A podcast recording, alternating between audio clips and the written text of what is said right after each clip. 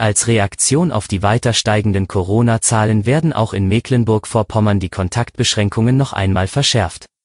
Mit großer Mehrheit billigte der Landtag auf einer Sondersitzung gestern die zwischen Bund und Ländern vereinbarten Schutzvorkehrungen.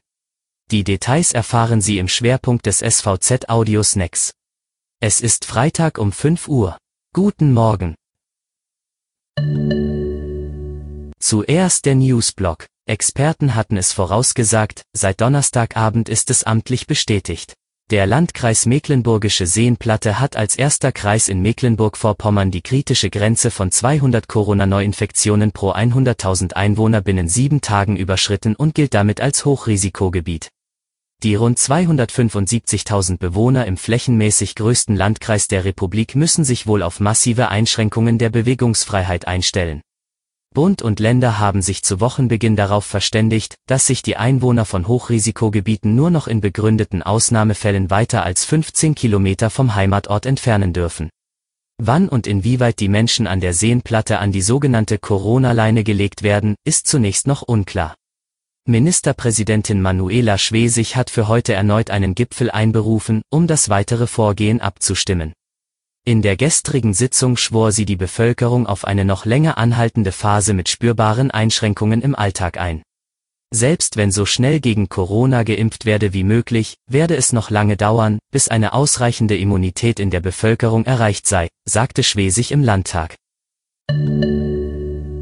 Zum Schwerpunkt. Mit großer Mehrheit billigte der Landtag gestern auf einer Sondersitzung die zwischen Bund und Ländern vereinbarten Schutzvorkehrungen gegen das Coronavirus.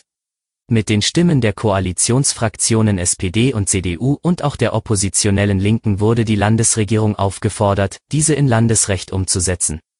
Die AfD bezeichnete die bisherigen und geplanten Eingriffe in die Freiheitsrechte der Bürger und vor allem in die Wirtschaft als überzogen und stimmte gegen den Antrag.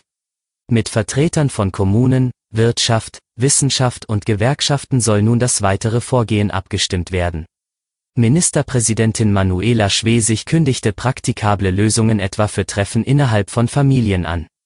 Das Coronavirus ist gerade heftig unterwegs. Niemand kann Entwarnung geben. Im Gegenteil, wir müssen uns sogar auf noch schwerere Wochen einstellen, sagte Schwesig.